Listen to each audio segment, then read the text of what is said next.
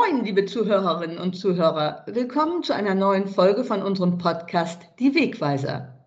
Ich bin Hilke Lehmann vom Landleben-Team der Land und Forst. Heute spreche ich mit Konstanze Brinkmann vom landwirtschaftlichen Sorgentelefon in Ösede im Landkreis Osnabrück. Moin, Frau Brinkmann. Schön, dass Sie Zeit für uns haben. Ja, guten Morgen. Frau Brinkmann, was genau ist Ihre Funktion in Ösede? Ich bin äh, Geschäftsleiterin des landwirtschaftlichen Sorgentelefons und der ländlichen Familienberatung am Standort Ösede, gemeinsam mit meinem Kollegen Christoph Mühl zusammen. Da fangen wir gleich mal an mit dem Sorgentelefon. Und zwar wissen wir ja alle, dass äh, die Situation auf den Höfen und nicht nur bei den Schweinehaltern zurzeit sehr angespannt ist.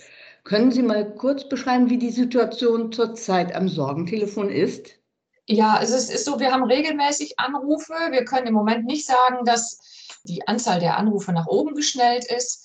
Wir sind eine Einrichtung, die permanent da ist für die landwirtschaftlichen Familien und wir werden einfach regelmäßig kontaktiert zu den entsprechenden äh, Sprechzeiten des Sorgentelefons. Konflikte haben nicht nur mit der Schweinekrise zu tun, sondern sind einfach sehr vielfältig und in erster Linie innerfamiliär gelagert. Ja, können Sie mal so ein bisschen beschreiben, was so die Hauptprobleme sind? Oder ist es so vielfältig, ja. dass man das gar nicht äh, auseinanderdröseln kann? Doch, das kann man schon. Also ähm, bei uns ganz oben an ist eigentlich der Generationskonflikt in den Familien, der äh, unterschiedliche Ursachen haben kann. Ähm, häufig hängt es mit der Hofnachfolge und dem Weitergeben des Hofes zusammen, aber auch mit dem Alltagsleben auf dem Hof der verschiedenen Generationen, woraus sich viele Konflikte ergeben können. Ähm, das ist so ein Hauptthema, sage ich mal, was, die, was ungefähr so die Hälfte der Anrufe ausmacht. Aber auch am Sorgentelefon kommt auch äh, das Thema Einsamkeit äh, sehr häufig vor, Beziehungsproblematiken, auch psychische Probleme werden angesprochen, Pflege der älteren Generation, Partnersuche. Also es ist ein, ja, ein breites Feld der Themen, was wir da ähm, hören von unseren Anrufern. Ah ja, das ist also sehr vielfältig. Sie bieten ja auch Familienberatung an. Was verbirgt sich denn dahinter eigentlich? Für wen kommt das denn in Frage? Ja, Familienberatung ist unser zweites Angebot. Da kommen die Berater auf den Betrieb, auf den Hof und äh, erarbeiten mit der Familie, äh, mit allen Familienmitgliedern, die etwas mit dem Konflikt oder mit dem Thema zu tun haben, erarbeiten dort gemeinsam Lösungen. Am Telefon ist ja nur eine Person, die dort dann äh, sich meldet. Und häufig ist es so, dass in dem Gespräch am Sorgentelefon klar wird, Mensch, ich kann den Konflikt nicht alleine lösen. Da sind noch andere eingebunden. Ähm, ich möchte die so gerne irgendwie ja, mit einbinden in die Lösung. Ich kriege das nicht alleine hin. Und dann bieten unsere Berater die Familienberatung an. Und dann kann es einen neuen Kontakt geben. Äh, die Anrufer können sich dann bei uns in der Geschäftsstelle melden und äh, wir vermitteln dann Berater und machen Termine ab für eine Beratung auf dem Hof. Ah ja. Was haben denn Ihre Berater eigentlich für eine Ausbildung? Was haben die so für einen Hintergrund? Und was sind das? Sind das nur Männer, nur Frauen? Und wie viele sind das eigentlich? Also wir haben ein Team von, ähm, im Moment sind es 23 Berater für den Bereich äh, Weser-Ems, sind wir zuständig in der Familienberatung. Das sind Frauen wie Männer sind alles äh, Menschen mit landwirtschaftlichem Hintergrund. Das heißt, sie stammen entweder vom Hof oder sind auch noch auf ihrem eigenen Hof als landwirtschaftliche Unternehmer tätig, machen das ehrenamtlich, also neben ihrer Haupterwerbstätigkeit. Und es sind Leute, die haben bei uns eine Ausbildung gemacht zusätzlich. Das geht über mehrere Module, ist eine sehr intensive Ausbildung. Da lernen die ganz viel zur systemischen Familienberatung, Fragetechniken und das ist also eine sehr fundierte Ausbildung, die professionell abläuft, die sehr viel Zeit kostet. Also das sind Menschen, die, die wirklich hoch motiviert sind, äh, diese Ausbildung zu machen und anschließend dann die Familien besuchen und dort ja, gemeinsam mit den Familien Lösungen erarbeiten. Das Thema Burnout ploppt auch immer mal wieder hoch bei uns. Ähm, und wir stellen oft fest, dass äh, die Landwirte selbst, die so stark belastet sind, oft als letzte ihre Symptome von so einem Burnout feststellen. Hm, haben Sie Tipps, äh, woran Betroffene feststellen können, dass es dringend Zeit ist, sich Hilfe zu holen? Also wir ähm, stellen häufig fest, dass Anrufer am Sorgentelefon nicht selber betroffen sind, sondern eben Familienangehörige, äh, dass sie sich Sorgen machen um den Ehemann, den Sohn, die Tochter dass zum Beispiel Antriebslosigkeit, derjenige kommt vielleicht morgens nicht wirklich in Gang, ist mutlos, hat keine Motivation mehr und da gab es auch eben eine Veränderung. Das war früher anders und ist heute eben, äh, stellt es sich eben so dar als Antriebslosigkeit. Auch Schlafstörungen sind häufig ein erstes Anzeichen, dass man einfach nachts vor lauter Sorgen da nicht mehr in den Schlaf findet.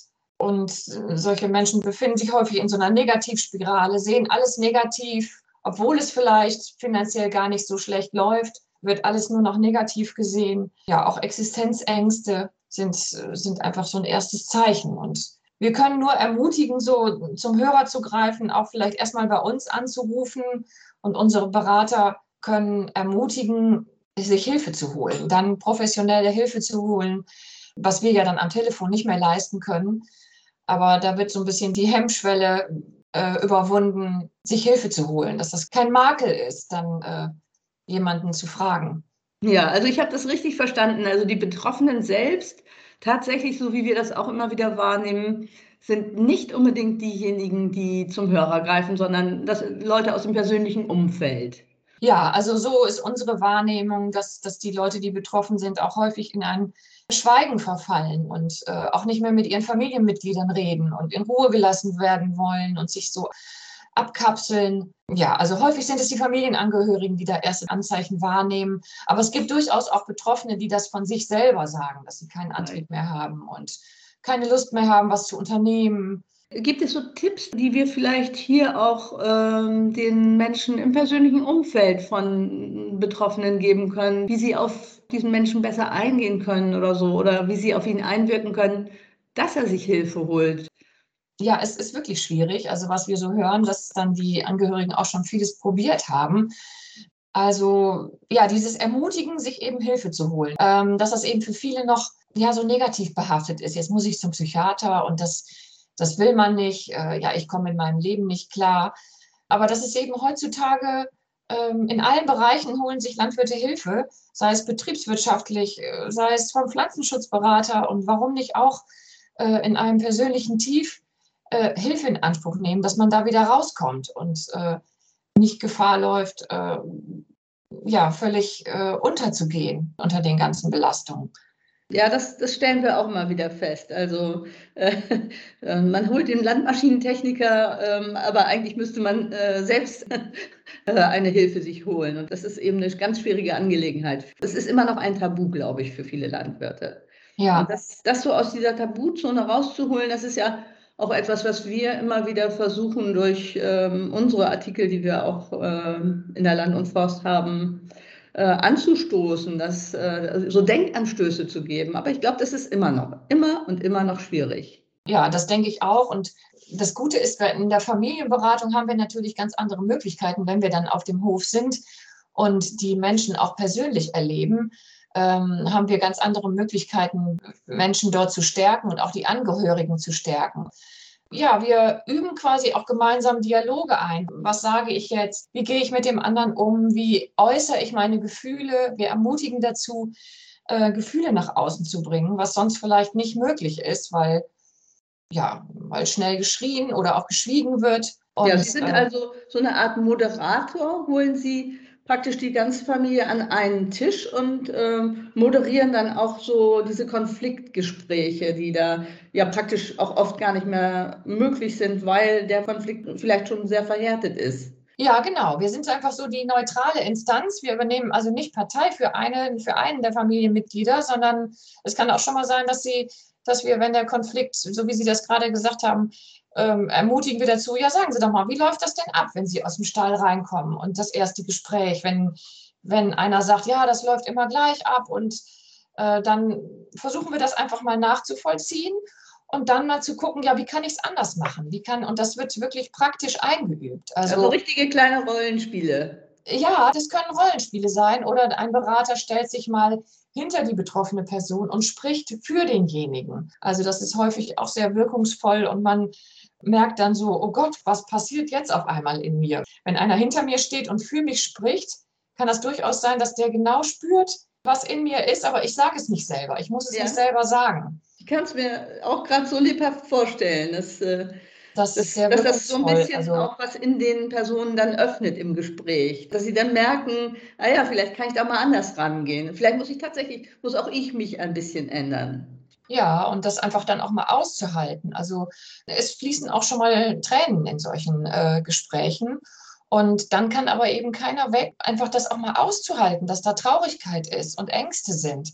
Es ist ja häufig auch so, dass man dann doch lieber aus der Situation rausgeht, schnell was anderes macht, über was anderes redet.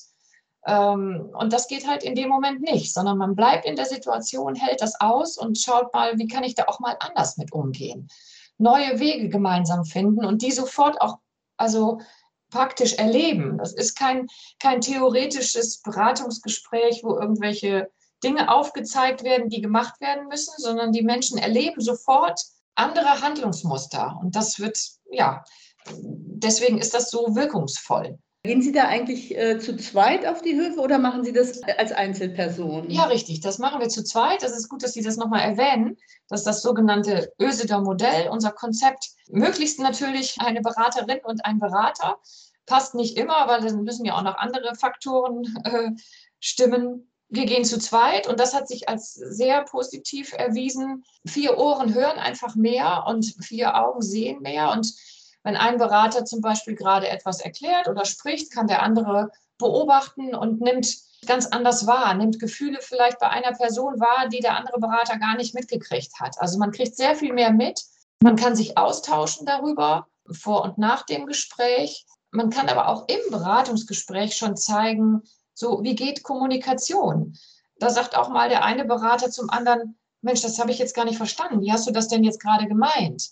Oder ich sehe das anders. Ich habe das ganz anders wahrgenommen. Also auch das spiegelt schon die Situation in der Familie wider, wie die Berater im Beratungsgespräch miteinander kommunizieren und miteinander umgehen. Da können sich manchmal die Familien auch was abgucken. So, Mensch, ja, es läuft nicht immer rund. Man kriegt nicht alles mit. Man versteht nicht alles immer richtig. Es gibt Missverständnisse auch zwischen den Beratern. Und wenn die aber offengelegt werden, das ist ja ähm, auch ein Vorbild dann für ja, die anderen, nicht? Also hat ja einen Vorbildcharakter. Ja. Wie viele hm, Sitzungen innerhalb der Familie während der Familienberatung finden denn da so statt? Also es sind im Schnitt so zwischen drei und acht Beratungen. Das sind ah, ja. mal auch noch mehr, mal sind es auch nur zwei Beratungsgespräche. Die Familie bestimmt das selber, wie lange dieser Beratungsprozess geht. Aber es macht natürlich immer Sinn, das auch über einen Zeitraum von mindestens drei Gesprächen zu machen, weil ja, sich in der Zwischenzeit ja auch immer eine Menge tut. Also zwischen den Gesprächen liegen immer vier Wochen. Dann kann sich was entwickeln, was verändern und man kann beim nächsten Gespräch auch mal wieder schauen, so wie ist es Ihnen ergangen in den letzten vier Wochen. Also das braucht Zeit, Veränderung braucht Zeit. Mit einem Gespräch, da ist man vielleicht erstmal ganz interessiert und auch motiviert, etwas zu verändern, aber Veränderung braucht einfach Zeit und es ist gut, wenn man sich die auch nimmt. Und wie ist so das Feedback der Familien dann? Ja, das schönste Feedback, finde ich, ist, wenn eine Familie sagt, ach, hätten wir sie doch nur früher geholt. Das hat uns so gut getan. Also, ja, ja also die Familien brauchen doch immer noch lange, bis sie diesen Schritt gehen, fremde Hilfe auf den Hof zu holen. Und wenn sie den aber dann getan haben, dann, äh, dann merken sie, äh, ja, welche positive Auswirkungen das hat und würden das am liebsten auch anderen empfehlen. Aber auch hier ist noch eine gewisse Hemmung, das zuzugeben, dass jemand gekommen ist, ist auch noch immer äh, ja, ja, ja das glaube ich. Ja, ja, gerade so Berufskollegen gegenüber, ja. glaube ich, ist immer noch so eine Hemmschwelle da. Noch ein so ein Punkt, wir arbeiten ja auch anonym. Das heißt, wir sorgen dafür, dass die Familien die Berater nicht kennen und umgekehrt. Also unsere Berater müssen auch mhm. immer ein Stück fahren, damit es nicht irgendwie, damit man das Gefühl hat, da wird jetzt im Dorf rumgetratscht, wer bei denen da zu Besuch war. Also das ist ganz wichtig, dass man sich untereinander nicht persönlich kennt. Ja, ja, im Dorf ist es ja doch eng und das äh, spricht sich ja dann doch schnell rum, äh, ja. wenn, wenn da jemand gerne tratscht. Ja. Und ähm, nach dieser Beratung oder sagen wir mal auch schon im Prozess, ähm, bekommen die Familien dann schon so eine Art zweite Luft oder neue Luft, um dann auch eventuell äh, sich noch ähm, mit anderen Beratern, meistens geht es ja auch um die wirtschaftliche Situation, vermitteln Sie da auch andere Beratungen zur wirtschaftlichen ja. Situation? Ja. ja, ja, das ist schon ab und zu der Fall, dass wir zum Beispiel, wenn es um diese betriebswirtschaftlichen Fragestellungen geht, die ja einhergehen. Das läuft ja nebeneinander her. Ne? Also, oder, oder bedingt sich ja auch oft. Oder bedingt sich gegenseitig. Dann ähm, empfehlen wir zum Beispiel, wenn es diese finanziellen und, und wirtschaftlichen Themen angeht, dann empfehlen wir die sozioökonomische Beratung der Landwirtschaftskammer, die da eben auch ja, Hilfestellung leisten können. Ich habe eben noch da mit einem Mitarbeiter gesprochen.